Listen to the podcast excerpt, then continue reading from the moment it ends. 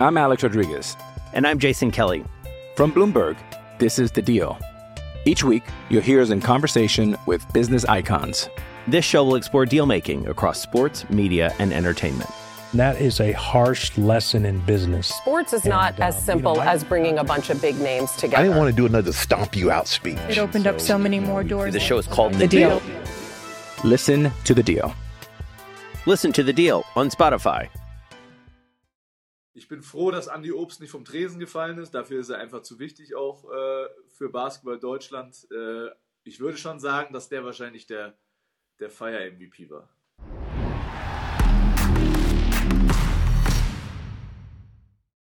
Captain und Coach, nach einer Woche Pause sind wir zurück. Basti, mein Lieber, ganz, ganz herzlich willkommen. Wie hast du diese Woche ohne mich überhaupt verbracht?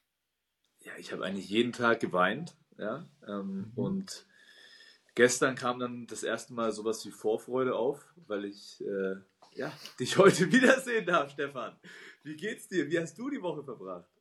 Mir ging es ganz ähnlich. Ich habe dich sowas von vermisst. Ich, Ich, Ich kann's konnte eigentlich dich gar nicht wenigstens hören. Ich konnte dich wenigstens hören, weil du hast ja den, den äh, Coppa Italia moderiert und äh, kommentiert äh, und das habe ich mir natürlich reingezogen. Von daher, also ich war so ein Stückchen näher an dir, wie du an mir. Deswegen war mein Schmerz wahrscheinlich noch größer. Wir, kommen natürlich heute auch noch zum Freccia Rossa.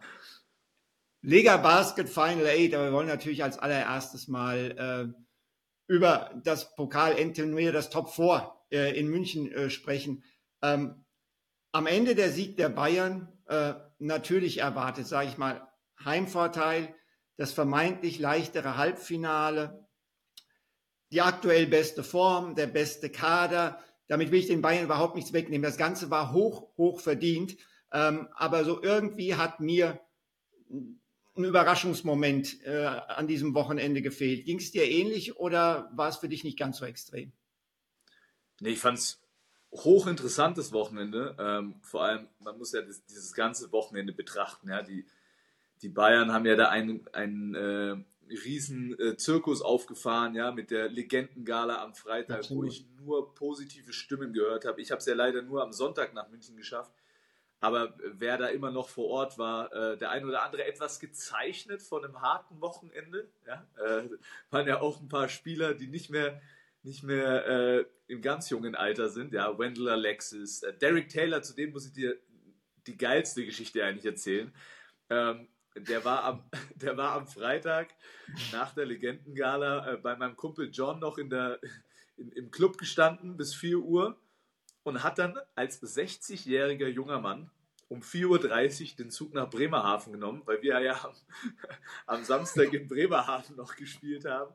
Also Wow. Derek Taylor, Daddy Cool, äh, legendär wie immer. Ja, und äh, von daher war rund um das Sportliche ganz, ganz viel geboten und ähm, wirklich alle hatten da eine ganz tolle Zeit. Und für mich gab es schon ja, diesen, diesen einen Moment, äh, der, der ja, mich schon ein bisschen überrascht hat. Ich fand äh, die Berliner in dem, in dem zweiten Halbfinale gegen Ulm, ähm, dass die das am Ende verloren haben und dann sogar relativ deutlich verloren, das hat mich schon überrascht, ähm, weil ich da Wie- doch die, die Berliner eigentlich vorne gesehen habe und mich hat vor allem halt überrascht, wie Minuten verteilt wurden, wie am Ende die Line-Up äh, war. Also das fand ich schon so einen kleinen Überraschungsmoment. Okay. Darüber reden wir sofort. Du hast jetzt, äh, ich will nochmal nachhaken. Wir fangen gleich äh, mit Berlin gegen Ulm an. Ähm, du hast gesagt, da waren einige gezeichnet, äh, die du gesehen hast. Jetzt habe ich gehört, du warst auch auf der Meisterfeier der Bayern, angeblich auch hinterm Dresen, also auf der anderen Seite, da wo ausgeschenkt wird. Ähm, plauder ein bisschen aus dem Nähkästchen. Ich sag mal so, ähm, die, die Pokalparty hat ja ähm, fast schon traditionell, würde ich mal sagen, bei meinem äh, Kumpel John in, in der Rodman Bar stattgefunden. Und äh, zu einem sehr frühen Zeitpunkt, ja, also eigentlich komplett direkt nach der Halle ähm, ab in die Bar. Und was ich geil fand, eigentlich die komplette Mannschaft war da und, und, und hat richtig ausgiebig gefeiert. Ähm, viele, ähm, viele vom Verein auch im, im, im Office da gewesen, die, die das alles wirklich sehr genossen hat. Also da merkst du, ich glaube, es war jetzt insgesamt der fünfte Pokalsieg der Bayern, ähm, dass jeder Titel da, da wirklich gefeiert wird und zelebriert wird. Und ähm, selbst die, die Jungs, die dann direkt am nächsten Morgen zur Nationalmannschaft reisen müß, mussten, äh, kommen wir auch später noch dazu, haben Gas gegeben und äh, ja, war, war eine tolle Party. Ähm, ich bin froh, dass Andy Obst nicht vom Tresen gefallen ist. Dafür ist er einfach zu wichtig auch äh, für Basketball Deutschland. Äh, ich würde schon sagen, dass der wahrscheinlich der, der Fire-MVP war. Also mal nicht Easy Bonga, sondern tatsächlich Andy Obst. Ja, ich, äh, also ich, ich fand schon so, das, was ich vom, Hinter, vom Hintertresen so, so äh, beobachten konnte, war für mich, Andy, Andy war ganz weit vorne. Na, hervorragend. So, jetzt gehen wir mal zum Sportlichen. Ähm, du hast das Halbfinale zwischen, das Halbfinale zwischen München und Bamberg, lass mal einfach mal äh, links liegen. Du hast das Halbfinale schon angesprochen, Berlin gegen Ulm. Am Ende haben sich die Ulmer durchgesetzt. Du sagst für dich überraschend. Für mich nicht so sehr, komme ich später dazu. Ähm, was war aus deiner Sicht daraus ausschlaggebend für diesen Ulmer Sieg? Ähm, naja, du hast natürlich, also für mich war es nämlich so, so, so ein krasses Kontrastprogramm, was dort passiert ist. Ja, du hast, finde ich, zwei komplett unterschiedliche Mannschaften gehabt. Mich hat total überrascht, dass ähm, bei, bei Alba die zwei Italiener, die zwei jungen Italiener, Procida und Spagnolo, die besten Spieler waren, fast schon mit Abstand die besten Spieler, nicht nur, weil sie ähm, beide Topscorer waren, sondern auch, wenn sie auf dem Feld standen, war, war Alba besser. Ja, also sie, sie, sie haben wirklich die Mannschaft in ihrem jungen Alter, finde ich, äh, schon in so einem Duo-Die-Spiel mitgetragen. Und ich fand dann schon überraschend, dass man in so einem wichtigen Spiel nicht irgendwie so klare Lineups findet auf Berliner Seite, die funktionieren und die man dann auf dem Feld lässt. Und anders wie bei Ulm, weil dort war es ganz klar, wer funktioniert hat und die Jungs standen auch auf dem Feld, ähm, hat es eben Berlin nicht geschafft. Und ich muss ehrlich sagen, ich verstehe nicht, wie ein Johannes Thiemann, der hat sicherlich nicht sein bestes Basketballspiel gemacht, aber alleine mit seiner Erfahrung, mit seiner Präsenz, dass der in der entscheidenden Phase, wo es wirklich nicht gut läuft für Berlin, nicht auf dem Parkett steht, das hat mich dann schon überrascht. Okay. Dann, dann, gehen wir mal über Berlin.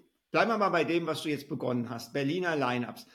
Gebe dir recht, Spagnolo äh, und Procida die besten äh, Berliner. Du hast gesagt, überraschend in so einem Spiel. Stimmt. Und letztendlich ja auch etwas, was zeigt, dass es dieser Mannschaft möglicherweise in, an Qualität in der Spitze fehlt, wenn zwei so junge Spieler in diesem Moment die besten sind. Lineups. Ich kann mich an eine Lineup erinnern während des Spiels. Sie war nicht lange auf dem Feld. Mit Louis Olindi 4 und Justin Bean 5. Ja. Da habe ich mich natürlich auch gefragt, ähm, ne, wo soll das hin? Dann war ja die große Diskussion, warum Brocci da nicht am Ende auf dem Feld, äh, sondern stattdessen Sterling Brown, der keinen guten Tag hat. Da will ich mal diesbezüglich ganz ehrlich eine Lanze brechen, und zwar für Israel Gonzalez. Als Coach gehst du in solchen Momenten mit deinen Spielern, von denen du glaubst, dass sie, dass sie dich äh, da tragen können. Und zwar nicht nur in diesem Spiel, sondern grundsätzlich. Und ich will es an einem Beispiel klar machen. Die deutsche Nationalmannschaft ist letztes Jahr Weltmeister geworden. Sie hatte ein schlechtes Spiel, das war das Viertelfinale gegen Lettland. Und es war das mit Abstand schlechteste Spiel von Dennis. Aber Gordy hat ihn trotzdem in der Crunch-Time auf dem Feld gehabt. Und ich glaube, weil er ihn in der Crunch-Time auf dem Feld gehabt hat und ihm in dieser Phase, trotz seiner Probleme, das Vertrauen geschenkt hat, konnte Dennis diese Leistung, die er dann im Halbfinale und Finale abgerufen hat, abrufen. Deswegen tue ich mich sehr schwer mit der Aussage vercoacht, ähm, weil Procci da nicht auf dem Feld war, sondern Sterling Brown in der Schlussphase. Ähm, ich verstehe, wo du hin willst, aber dann, bin ich ehrlich, verstehe ich nicht, warum JT nicht am Ende auf dem Spielfeld stand. Okay, das, ist, das ist ein Weil aus Thema. meiner Sicht, wenn du jetzt die Gewichtigkeit nimmst ja. von Spielern, Johannes Thiemann für diese Mannschaft wichtiger ist als ein, als ein äh, Sterling Brown. Ja. ja. Und ähm, ich erinnere mich an Lineups mit, äh, ich weiß nicht, Bean, Schneider, Delo, ähm, die alle in dieser ganz wichtigen Phase, wo die Ulmer dann übernommen haben, auf dem Spielfeld standen. Ja. ja. Und deswegen ja, ich weiß nicht, ich glaube, Israel González hätte so ein bisschen nach dem Spiel angedeutet, warum er manche Dinge machen wollte ähm, und hat aber dann auch gesagt, es hat nicht funktioniert. Also das sagt, ist für mich schon eine Aussage, dass er auch ein Stück weit das sich auf seine Kappe nimmt. Ja, klar, er ist der, der Mann, der entscheidet, wer auf dem Spielfeld steht. Ähm, am Ende des Tages glaube ich, dass es halt wichtig ist, gerade in so Duo-Die-Spielen, früher rauszufinden, was funktioniert, Ja, ja. wer funktioniert und dann lässt du diese Jungs auf dem Spielfeld, weil du willst, dass die Rhythmus haben. Und ähm, ja, wenn Spieler am Ende in dieser wichtigen Phase in Situationen sind, wo sie vielleicht im Laufe des Spiels noch gar nicht waren, dann finde ich das ja irgendwie ähm, nicht überzeugend. Man muss natürlich aber auch sagen, dass die, dass die Ulmer, die haben ein gutes Basketballspiel gemacht, die haben am Ende, finde ich, Leute wie Jorginho gehabt, der wirklich das Heft in die Hand genommen hat, der mit Aktionen bewiesen hat, dass, dass er dieses Spiel gewinnen möchte. Und da ist, muss man fast schon sagen, in der, in der breiten Masse die Qualität besser bei Ulm als bei Berlin. Ein ganz entscheidender Punkt, dass ich vor, äh, Entschuldigung, langsam koch. Das, was ich vorhin gesagt habe, es fehlt so ein bisschen in der Spitze äh, bei Berlin. Jorginho, ein Beispiel. Äh, davor bei minus sieben, glaube ich, oder minus acht der Ulmer, Tommy Klepeis, zwei Dreier. Die Ulmer hatten immer Spieler, die übernommen haben, die den Schritt nach vorne gemacht haben. Diese Spieler hatten die Berliner nicht. Nach Klepeis kam Jorginho, dann hinten raus kam natürlich ganz stark Trevin Williams, ich glaube 12 der letzten 13 Punkte, am Ende 25 Punkte, 12 Rebounds, drei Blocks, zwei Steals, das ist mal eine Statline. Frage, hätte er weniger dominiert, wenn Khalifa Kumaji spielberechtigt gewesen wäre? Das darf man natürlich auch nicht vergessen, dass die, dass die Berliner da einfach auch ein paar Personalsorgen hatte. Zum einen Kumaci, du hast es angesprochen, ähm, aber für mich vollkommen zu Recht gesperrt. Ja, ähm, sicherlich. Das steht außer Frage. Die Frage ist ja, was, was wäre passiert, wenn. Ich glaube, er hätte eine andere Präsenz unterm Korb nochmal gebracht, weil er einfach Würfe verändern kann, äh, viel Raum einnimmt unter dem Korb. Ähm, also ich denke, dass er definitiv den Berlinern geholfen hätte. Aber auch Luis Olinde, der ja wirklich nicht viel äh, vorher trainieren konnte, ne? solche Spieler, die Luis war am Anfang der Saison klar gesetzt in der Starting Five der Berliner. Ja? Ähm, und diese Jungs hätten schon noch mal mehr geholfen. Ähm, wo ich einfach ein bisschen enttäuscht bin, ich dachte von einem Hermannsson, dass der für so ein Spiel gemacht ist und der einfach da so ein bisschen äh, Leadership, ähm, Entscheidungsfindung ein bisschen mehr äh, den Berlinern hilft und, und er hat gar nicht funktioniert aus meiner Sicht. Und da gebe ich dir recht, es, es, es fehlt den Berlinern an so Spielern, die wirklich einfach mal am Ende die richtigen, die entscheidenden, die großen Plays machen. Und äh, das war in dem Spiel ganz klar die Stärke der Ulmer in der Crunch-Time. Du hast gesagt, du hast vorher eher mit den Berlinern gerechnet. Ich habe ehrlich gesagt eher mit den Ulmern gerechnet. Weil sie haben zwei Wochen zuvor in Berlin verloren und haben das Spiel in der Schlussphase abgegeben. Ich habe sie danach kommentiert beim Auswärtsspiel in Bonn, das Karnevalsspiel, wo du übrigens mein Outfit völlig zurecht gelobt hast. Ähm, und äh, das war eine ganz ähnliche Geschichte. Im letzten Viertel äh, schlechte Entscheidungsfindung äh, bei den Ulmern, den Faden verloren. Und ich war mir sehr sicher, dass diese beiden Erfahrungen dafür sorgen würden, dass die Ulmer in der Crunch-Time dieses Mal deutlich fokussierter, deutlich abgeklärter auftreten. Ähm, ja, das haben, das, das haben sie dann auch geschafft. Absolut. Und da muss man auch ähm, Respekt den Ulmern zollen, da muss man Respekt Anton zollen. Und ähm, war, war eine starke, ein starkes Halbfinale der Ulmer. Dann kommen wir mal zum Finale. Die Bayern verändern ihre Starting Lineup im Vergleich zum Halbfinale. Leandro Bolmaro rückt in die Startformation für Nick Weiler-Bepp. Ich habe es auf Anhieb nicht verstanden, aber nach einigen Minuten habe ich voll und ganz kapiert, warum Pablo Lasso das gemacht hat. Du auch? Ähm, ich finde das immer so interessant, wie, wie wirklich komplett unterschiedlich Coaches an solche Thematiken rangehen. Weil da auch ja wieder, ne? Ähm, normalerweise ist es ein Finale. Ja?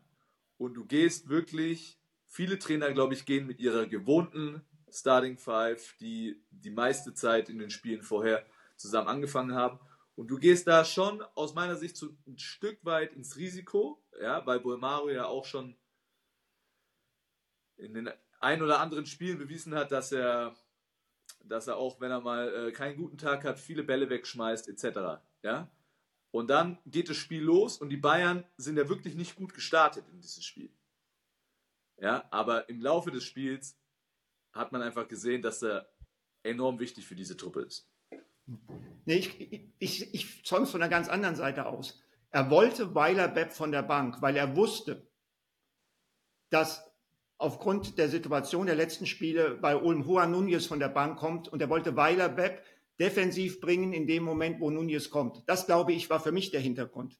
Er wollte das Matchup Nunez verteidigt von Weiler Bepp, was er nicht gehabt hätte, weil er nämlich in dem Moment, wo Nunez gekommen wäre, Weiler Bepp aussetzen hätten müssen von, der, von, der Minuten, von den Minuten her. Da, das kann natürlich auch sein, aber ich glaube trotzdem, dass auch dieses Thema Bolmaro von Anfang an diese, dieses Vertrauen zu schenken, ja, du, du fängst dieses, mhm. dieses Spiel an, ja, weil er, weil ich glaube, du hast natürlich auch immer diesen Risikofaktor, was passiert mit Francisco, weil Francisco kann auch mal überdrehen und kein gutes Spiel haben. Und dann brauchst du jemanden wie Bolmaro. Ich glaube, dass Bolmaro ein Spieler ist, der viel erreichen kann, wenn sein Selbstvertrauen hoch ist, wenn er sich wohlfühlt, ja. Und wenn er das aber am Anfang nicht so spürt, dann kann es halt hinten raus auch schwierig werden. Also ich glaube, das sind so beide Thematiken, die vielleicht da, da reinspielen. Mhm. Aber ähm, ich fand es krass, weil am Anfang ging ja wirklich gar nichts für die Bayern. Ja, also es ist nichts gefallen. Null. Weil die Berliner haben gut getroffen, gleich äh, für Die Ulmer, die Ulmer, die Ulmer, die äh, Berliner. Die Ulmer, mein, mein Fehler, die Ulmer ähm, haben am Anfang ihre drei Punktewürfe getroffen, für Geroa vor allem. Und dann. Und, und, da will ich einhaken, da will ich einhaken. Ich habe die Ulmer diese Saison häufiger gesehen. Figueroa ist für mich der Spieler, der sie immer im ersten Viertel offensiv getragen hat. Der bis zum 3 zu 11 drei Dreier getroffen hat in diesem Pokalfinale. Und das habe ich in dieser Saison von ihm schon öfter gesehen. Wieso ist es trotzdem möglich, denn das haben die Bayern auch gesehen, dass, dass, dass der so loslegen darf? Gute Frage. Also zum Teil finde ich, haben die Ulmer den Ball gut bewegt. Ja, sie hatten, ähm, sie hatten gute Würfe im, in, im ersten Viertel. Aber ähm, ich glaube, es ist einfach auch ein Spieler, wenn der Erste reingeht, dann ist für ihn der Korb ganz, ganz, ganz, ganz groß, ja. Und ähm, wie in diesem, wie in dieser Anfangsphase war das wohl so. Die Bayern haben dann umgestellt, fand ich, äh, haben dann schon deutlich aggressiver verteidigt ähm, und konnten dann komplett das Spiel in, schon im zweiten, im zweiten Viertel schon komplett drehen. Ja, ja. Lass uns nochmal beim ersten Viertel bleiben. 9 zu 18 nach 10 Minuten. Beide Mannschaften im ersten Viertel sieben Ballverluste. Ähm, ist das der Druck, die Nervosität eines Finals? Ich glaube schon. Also ich, ich saß, ich hatte das, das große Glück, direkt hinterm Kampfgericht, hinterm Anschreibetisch äh, zu sitzen und, und, so konnte ich beide, beide Bänke auch ähm, gut beobachten, die, die Assistant Coaches, ähm, die Head Coaches und da, da, du hast schon Nervosität gespürt, ganz klar. Mhm. Es, es geht um den Titel, ja, ähm, und gerade auch bei den Bayern, Heimvorteil. Ja, ähm, klarer Favorit. Da hast du schon ein bisschen Nervosität gespürt bei allen äh, Verantwortlichen. Bei den Ulmern, ich finde, Anton ist, ist schon immer sehr hektisch an der Seitenlinie und, und, und sehr ja. involviert. Ja? Aber ähm, ich finde es immer beeindruckend, mit was für einer Gelassenheit Tai, dein ehemaliger äh, Assistenztrainer ja, äh, aus Quartenbrücker Zeiten, ähm, der, der, hat bei mir gelernt, du musst gelassen sein, wenn du einen hektischen Headcoach hattest. Ich war ja auch, äh, sag ich mal, ich habe ja auch nicht die, die, diese innere Ausgeglichenheit, die Tai hat. Ja, und das, das ist einfach kom komplett äh, konträr, ja. Also auch, auch bei, den, bei den Bayern hast du ja einen ganz jungen äh, Assistenztrainer, ja, der, der bei jeder Gelegenheit direkt zu, äh, zu Pablo Lasso rennt und, und da, da ist eine gewisse Hektik. Und Tai sitzt da, geht ab und zu mal äh, zu Anton, sagt ihm was. Aber es ist so, so ein komplett andere, anderer Stil. Ne? Und ähm, was man bei den Ulmern auch nicht vergessen darf, ey, die Fans waren krass. Die Ulmer Fans waren krass, es waren extrem viele Ulmer da, die haben Stimmung gemacht ohne Ende. Ähm, hatten dann natürlich noch Unterstützung aus Bamberg und so ein bisschen auch aus Berliner äh, Ecke, ne? die, die ja immer noch vorhanden waren, die Fans. Und dann hat es natürlich befeuert im ersten Viertel. Und ähm, da hast du schon Nervosität definitiv bei den Bayern gehabt, was aber dann im, im Laufe des Spiels äh, sich komplett verschoben hat. Es gab nochmal so eine kurze Situation im dritten Viertel, als die Ulmer nochmal, glaube ich, auf vier ran waren. Dann hat Andi Obst die zwei Dreier eingetütet, also gezeigt, dass er noch mehr Qualitäten hat als nur Feier-MVP. Ähm, letztendlich war es eine deutliche Angelegenheit für die Bayern. War Serge Ibaka die Lösung des Problems Travian Williams? Er hat halt einfach, ähm, er hat da eine Physis, eine Präsenz unter dem Korb, die, die verändert schon komplett das Spiel. Also für mich, ich bin ehrlich, gab es drei Bausteine für diesen Münchner Erfolg. Du hast zum einen jemanden wie Serge Ibaka, der einfach Ruhe, Erfahrung und Dominanz da reinbringt. Der, dieser Kerl, das ist, man sieht ihn immer im Fernsehen etc., aber ihn live wirklich aus nächster Distanz zu sehen, ist schon nochmal komplett beeindruckend. Ja?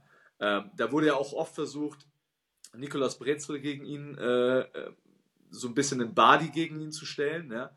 Der finde ich äh, das gar nicht schlecht gemacht hat, aber da ist einfach natürlich ein riesen Qualitätsunterschied.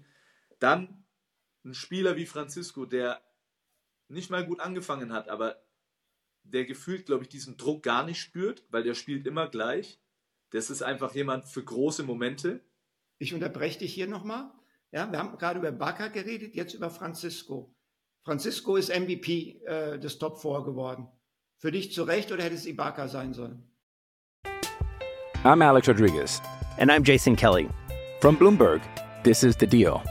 Each week, you'll hear us in conversation with business icons. This show will explore deal making across sports, media, and entertainment. That is a harsh lesson in business. Sports is not And, as um, you simple know, I- as bringing a bunch of big names together. I didn't want to do another stomp you out speech. It opened up so many more doors. The show is called The The Deal. Listen to the deal. Listen to the deal on Spotify. Es ist ja immer die Frage, nimmt man diese beiden Spiele zusammen oder betrachtet man nur das Finale? Nein, es war die klare Ansage, war, es wird ein MVP des Top 4 gewählt und nicht des Finales. Ja, dann bin ich nämlich nicht bei Francisco, bin ich ehrlich. Ja, ich glaube aber, dass. Also ich bin mir nicht sicher, wie da bewertet wurde, bin ich ehrlich. Keine Ahnung. Und wer das bewertet hat.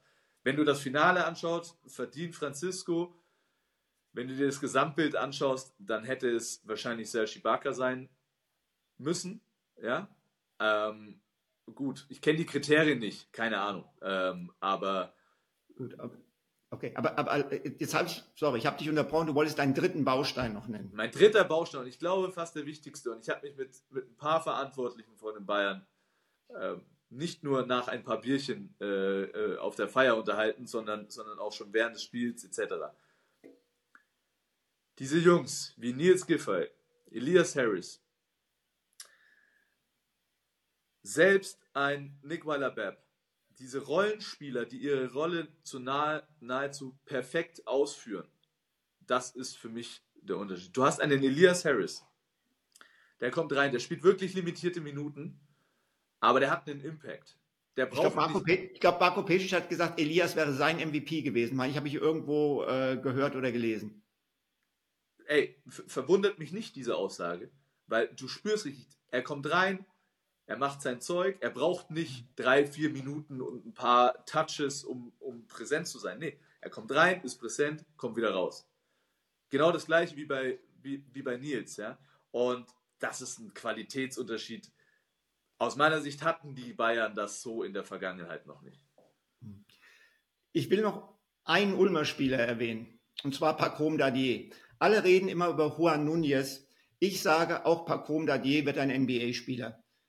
Der Junge ist 18, der ist zwei Meter groß, der hat phasenweise, also hat nicht nur 14 Punkte offensiv gemacht, ähm, auf unterschiedlichste Art und Weise. Dieser eingeflogene, äh, fast Tippdank äh, war super spektakulär. Wir haben Dreier gesehen. Der hat mit zwei Metern auch gegen Sylvain Francisco verteidigt. Und ich treffe jetzt eine Aussage. Ich finde, er hat es mindestens genauso gut gemacht wie jeder andere Spieler an diesem Wochenende, vielleicht sogar besser. Ja, also absolut. Und, und vor allem das Beeindruckende, was du sagst, ne? natürlich, er ist 18, aber mit 18 Jahren dieses, diese innere Ruhe, dieses Vertrauen in seine eigenen Fähigkeiten zu haben, das so, an so einem großen Wochenende aufs Parkett zu bringen, das ist am Ende, glaube ich, der Qualitätsunterschied. Ja, die Anlagen natürlich unfassbar, ähm, aber ich gehe in dieses Wochenende und nimm's fast wie jedes andere Wochenende weil ich weiß, dass ich es kann. Ja? Und das ist eine Riesenqualität, die, die, ähm, die er da in sich hat. Und ich finde es aber halt auch stark, dass nicht nur im Finale, auch im, im Halbfinale, diese Jungs spielen. Ne? Diese ja. Jungs spielen, auch wenn vielleicht nicht jetzt die meisten Minuten, aber sie sammeln diese Erfahrung. Ja? Und man sieht ja, Anton beweist es ja, dass es funktioniert. Und ähm, ja, stark. Also sehr schöne Geschichte und ich glaube auch, ich saß, äh, ich habe Yassin Idbihi ähm, gefragt, wie, wer ihn so sieht. Er ist ja NBA-Scout, ich glaube, für die, für die Charlotte Hornets. Und ähm, er hat auch ziemlich eindeutige Aussagen zu ihm getroffen. Ja, ja. Letztendlich war dieses Wochenende aber trotzdem eine klare Machtdemonstration der Bayern. Ähm, Ulm verliert das Finale mit 16. Ulm wird nur gegen die Bayern eine Chance haben, wenn sie mit dieser Mannschaft rebounden können. Das konnten sie in diesem Finale nicht. Ähm, siehst du überhaupt im Moment irgendein Team, das die Bayern, ich weiß, das ist jetzt weit vorausgeblickt, äh, in den Playoffs in der Best of Five Serie schlagen könnten? Nein, absolut nicht. Ähm, man hat ja gesagt, okay, man kann die Bayern vielleicht in so einem Finale an einem Sahnetag schlagen. Da bin ich auch davon überzeugt, dass, dass sehr viele Mannschaften, oder was heißt sehr viele Mannschaften, die Top-Mannschaften in der Bundesliga an einem sehr guten Tag die Bayern einmal schlagen können. Aber in einer Serie sehe ich es im Moment nicht. Ja. Damit wechseln wir jetzt, gehen südlich der Alpen zum Freccia Rossa. Final Eight der Lega Basket. Bei uns intern hieß es erst mal das Ferrero Küsschen Final Eight, dann hieß es mal der Gianna Nannini Cup. Ähm, auf jeden Fall war es so, dass äh, nach der Niederlage von Bologna im Viertelfinale, wo ja keiner gerechnet hat, eigentlich der Weg vor, für Mailand frei war, das Ding zu gewinnen. Absolut. Äh, und am Ende haben sie es trotzdem nicht geschafft. Äh, warst du genauso überrascht wie ich, dass dieses Finale verloren ging? Für Mailand gegen ne äh, Neapel? Ja, voll. Also vor allem, wenn man sich die, die zwei Spiele vorher von Mailand angeschaut haben, die ja wirklich von Dominanz geprägt waren. Die waren ja nicht gerade knapp. Ähm, dann, und ich ehrlicherweise, gut, ich ähm, schaue mir jetzt außer Bologna und Mailand in keiner Regelmäßigkeit die italienische Liga an. Ähm, aber Napoli, Neapel jetzt auch nie ganz oben anzutreffen war, ja, ähm, wenn ich mich so recht entsinne, dann hat mich das definitiv überrascht und ich habe dann bin dann mal so ein bisschen enger, hab mir dann auch mal rein, reingezogen, wer da alles so spielt und dann sagst du, hey, die Namen kennst du alle, ja, ja also so ähm, viel Qualität, da kannst du wahrscheinlich jetzt auch noch mehr dazu sagen, aber was ich natürlich auch interessant fand, ist der Coach. Igor ja? Milicic.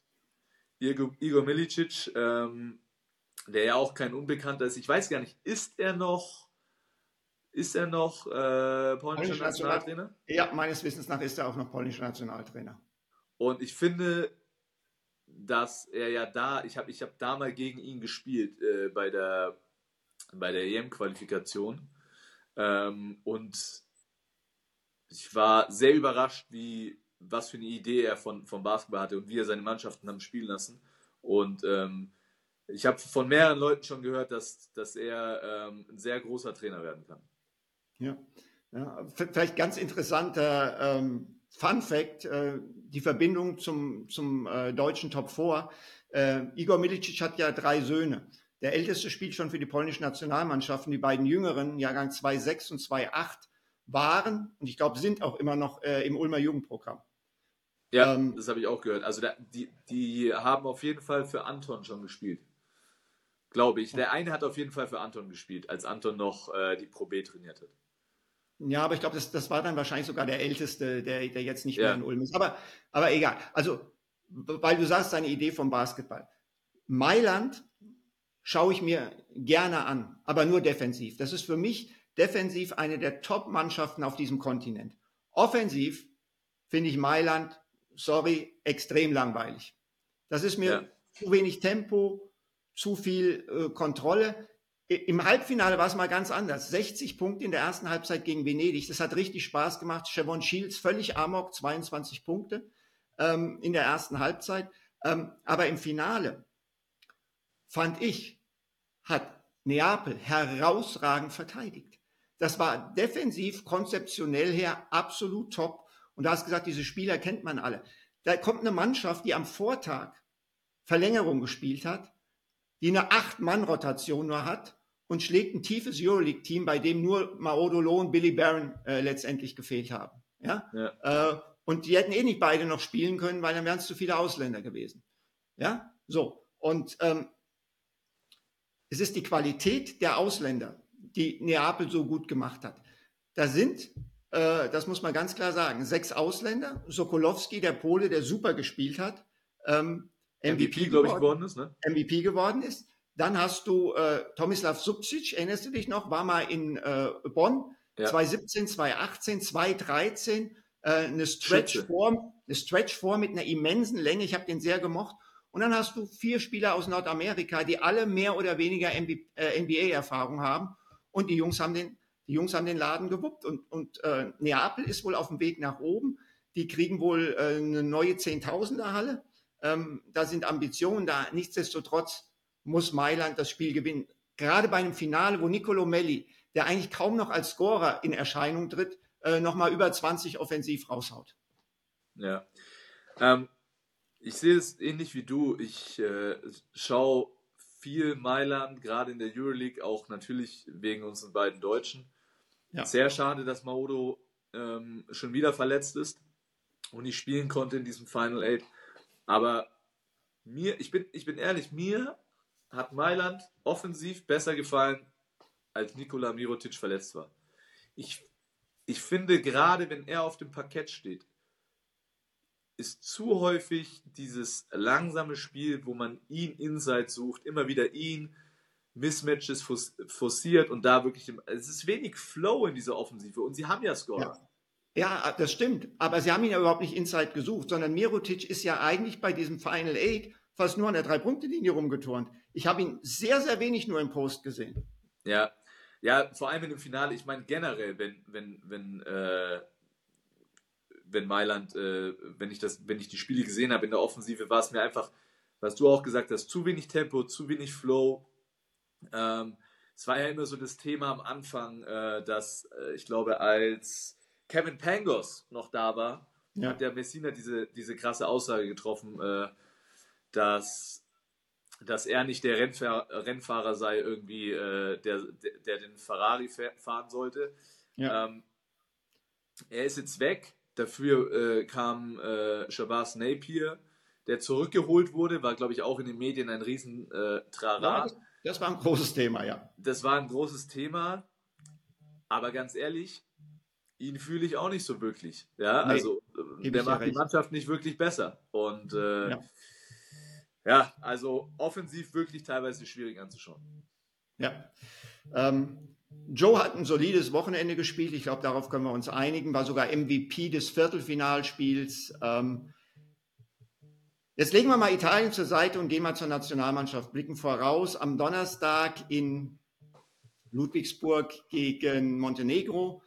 Dann am Sonntag in Bulgarien Spiele oder Qualifikationsspiele für die EM 25 erster Auftritt nach dem WM-Titel äh, in Ludwigsburg. Erwartest du da eine ganz besondere Stimmung in der Halle?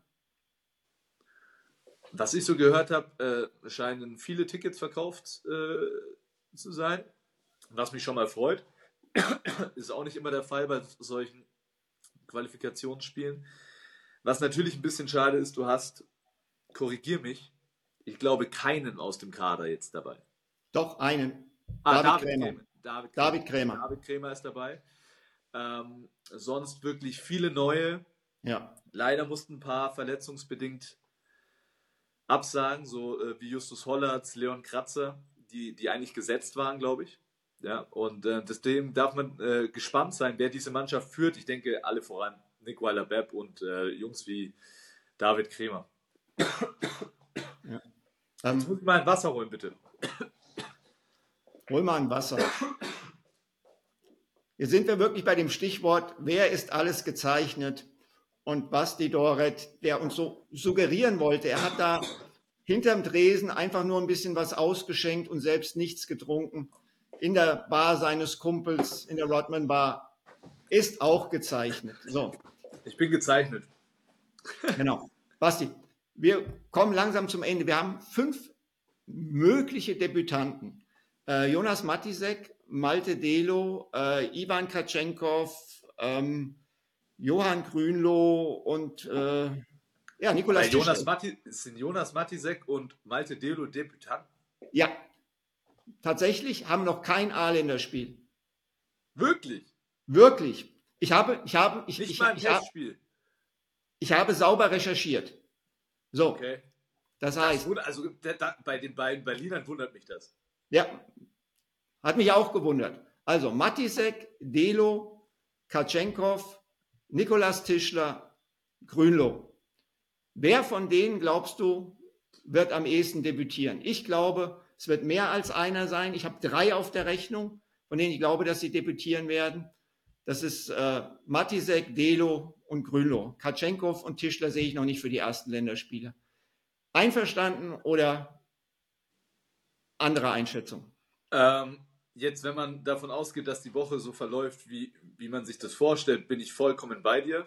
Ähm, ich glaube allerdings, dass wenn nur ähm, irgendwie das leichteste Zwicken bei einem ähm, vorkommen kann, dann wird man direkt die Spieler schonen. Deswegen äh, weißt du nie, dass, also das weiß ich einfach aus Erfahrung, dass da, dass da enorm Vorsicht äh, herrscht.